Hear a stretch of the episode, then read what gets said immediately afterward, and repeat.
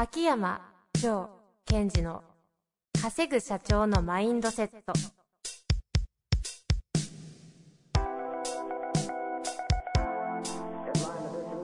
なぜ一流の経営者たちはぶつかる壁を次々と越えられるのか。そこに隠されたマインドの正体。ポッドキャスト「稼ぐ社長のマインドセット」は上場企業から中小企業まで。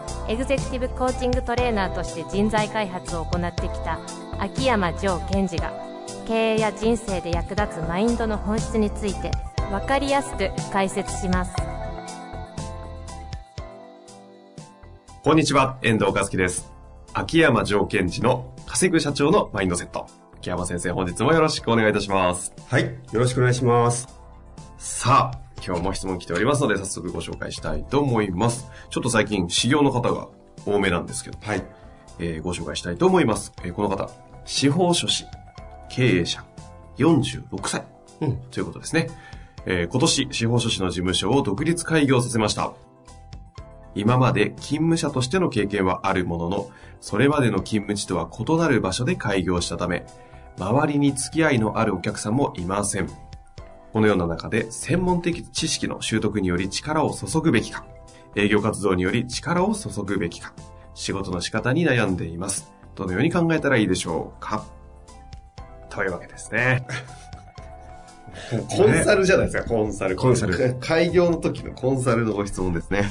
これ、どっから行きますどかねっから行きますかね。でも、あえてね、秋山先生なんで、うんね、めマインドベースと言いますか、はい。そっち系から行きますか？行きますか。行きますか。まずちょっとこう、私も事業の一人としてね、まあそうですよね。コンサルチックなことも言いたいこともあるんですが、我慢して、置いといて、はい。あえて行きましょう。はい。えー、で、この方は何に悩んでると思います？え？え？表面では、うん。専門知識の習得に注ぐべきか、うん営業活動に注ぐべきか、うん仕事の仕方に仕方に悩んでますと、はいい、うふうに言って、言いながらうん。悩んでいることはうん。さ何ですかねさあ皆さん考えましょう。あ、すごい。新しいパターンだ。リスナーの方に振ったぞ。何ですか？ちょっと、はいあの、うん、だってですよ。開業したわけですよね。うんうん。で、えーそのまま勤務されてて、経験がある。えーうんこの人が悩んでるのは、うん、営業なんですよ。ええええ営業です、営業。そうだな。そうだ何ですか、それ。そうだだってですよまず、うんえーちょっと私のマインドリーディングが入っちゃうんですが、ええーこのような中で専門知識の習得により力を注ぐべきか、営業活動による力を注ぐべきかと書いてありますよね。で、この時に、ちょっとどうしても後回しにしたいものを後回しに書くんですよ、人って。えうん。うん。うんうん。だから、もし、俺は本当は営業活動やった方がいいし、やりたいと思ってる。でも、もっと知識得た方がいいですか？っていう場合は、営業活動に力を注ぐべきか、それとも専門知識を高めた方がいいですかねみたいなトーンになることが、まあまあ多いうんうんので、この方はちょっとこう、営業活動に行きなさいよって私に言ってもらいたいのかなっていうふうに読み取りました。ほう。言ってやってください。営業行ってください。いやいやで、なるほどですね。はい。で、あと、専門知識っていうのは、ええだって開業したわけですよね、業。その時に専門知識を習得するためには、じゃないや、専門知識はいつ使うか。うん今じゃないんですよ。うん契約した後ですから。うんということは、これから新しいお客さんと契約していくためには、専門知識ではなくて、自分のことを知ってもらう。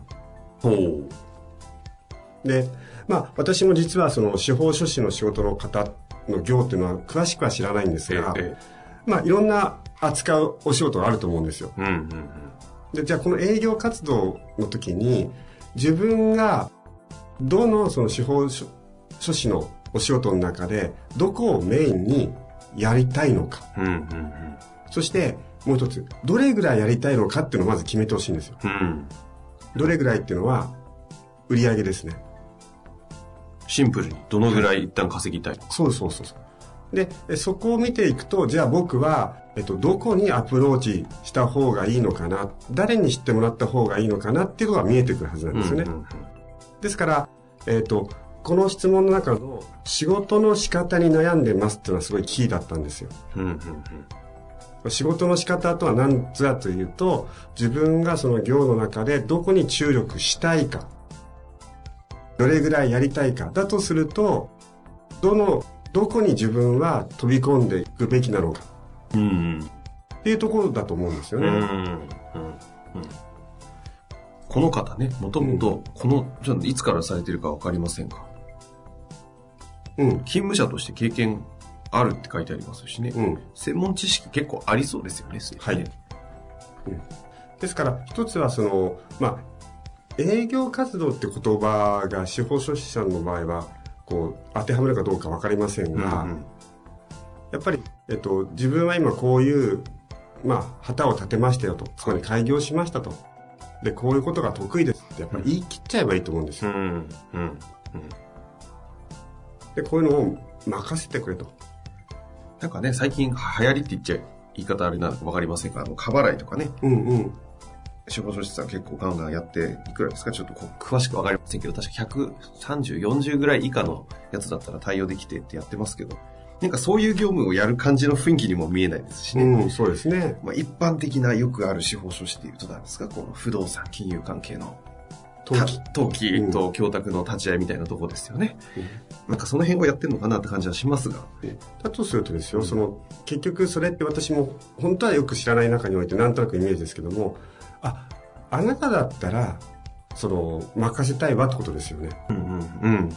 そこに来ますよね、結局。うんそうすると、まあ、私のママインドっていう観点からだけでお話しすると、やっぱりその彼自身の、なんか人としての雰囲気とかオーラ、あ、こいつだったらちょっと、信頼できるな、みたいなところっていうのをしっかりと出していく。うんうん多分そういうのが好きな方なような雰囲気もしますけどね。うんですから、ただ、それを営業活動って言葉にした瞬間、やっぱり、あの、勤務者の場合は営業ってことをしてないなっていう自分のその、俺は営業したことはない、営業は苦手なんだ、自分を売り込むなんてっていうふうに思ってしまうと、うんうんやっぱり生きづらいですよね。うんであとはここ、年齢的にも46歳とありますので、はい。その誰かとお話しするときとか、行くときにやっぱりきちんと、プロとして上から言ってほしいんですよ。うんうんうんなんかこういうお仕事だったらお受けできますよっていうトーンでやっちゃうと、やっぱり任せたくても任せられないですよ。ええそうですね。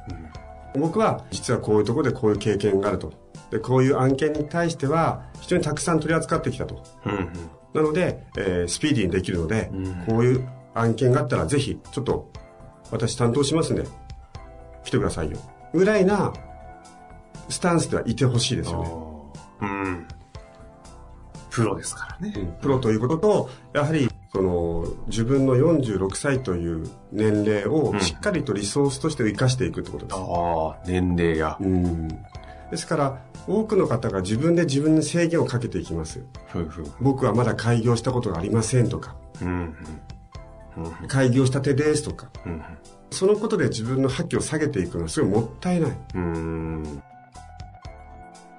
うん。そうすると、まず、この方は営業活動をまあしてほしい、した方がいいよと言ってほしそうだと。でそしてやるべきことはきっと営業だと。うん。そしてその営業に行く前に、うんさっき言ったように自分がどの業、サービスの中でどれを中心にやりたいのか、そうすると行く先って決まってくると思うんです。うんうん。その営業先ってことですね。はい。自分のことを知ってもらう。それを決めること。そして、えっ、と、次に金額を決めること。上限を。うん一旦どのぐらい稼ぎたいのかと。そう。そして日にちを決めることです。何の日にちですか？何日間で。うーん。要はどのぐらい稼働して、うん。その金額を稼ぎたいのか。そうすると、一日どれぐらい案件を扱えるかっていうと、そこから逆算すると単価が出てくるわけです。うんうんそうすると、金額が決まりますよね。うん。うんうん。それに私もそのやり方で独立的やってましたね。ああ。なんかあれでしたよね。確か10日ぐらいしか働かない。何ですか、鹿って。10日。そしてこれだけ稼ぐ。そうそう。だから単価はいくらだ。単価高けみたいな 流れでしたよね。で、まあ高かったですけど、それ以下の案件は受けないでいたのであ、時間があるので、そうするとそれこそ彼が言う専門的な知識を学ぶ勉強に使ったり、うんうんうんあとは人と会う時間を使えるので、うん。まあ、ですから、まあ、修行の先輩と、修行の先輩という意味で一つそのアドバイスさせていただくと、はい。えっ、と、単価を下げてむやみやたらに、えースケジュールを埋めるってことは本当避けた方がいいですね。うん。特にあの年齢を考えても。うん。だってそこから開けるのすごい大変ですよ。そうですよね。一度決めてしまった後ねね。ところがやっぱり最初だからって言って、まあいくらかわかりませんが仮に何かを、えっ、と1日2万円だと。うん。2万円で30日設定したら60万円。おうよかったよかったと。そこからどう上げるかって言うともうスケジュールパツパツですよね。うん。そこは入らない方がいいなと。うん。うん。ちょっとコンサルっぽくなっちゃいましたね。いやいや、いいんじゃないですかね、ここは。はい。ただそのマインド的にはさっきおっしゃっていたように、はいその自分が誰とどこで。どの行を使ってうんやりたいのか。うん。うん。ということをやっぱりすすごい強く考えてほしいことと、やっぱり独立したっていうことは、人の前に立つってことですから、うんうん人に会いに行くってことじゃないですか。うん。そこの覚悟をしっかり持っていただければいいかなと思いますね。うん。今日はね、なかなかこう、背中を押してくれるような回になってきておりますが。あとはね、そうですよね、こう、開業して、その、場所が今までと違うので、ほぼ、既存顧客とか一切いないんですね。うんうん、お客さんもいませんと。まあ、本当だからゼロスタートという感じなんでしょうね。これ、あの、まあ、どういういきさつがあって、その、その場所にいるかわからないんですけども、えここはそのストレッチかかってるとかと思いますのでえ、うんいない中でやってほしいですね。うん。うん。その上でのなんかこう、ここに対するアドバイスといいますか、なんかありますか？こういないという、要はリソースがないことがリソースなわけですよね。これね、あの、私のやり方なんで多くの方に適するかわからないんですけども、はい。私、あの、独立したての時に、まあ、営業とかやるじゃないですか。ええその時お電話してアポを取るんですが、こういう仕事してますと。営業したいんで行っていいですかって言ったんですよ。うんダメな人は断るんですよね。うん。もう営業前提を作っていってしまう。はい。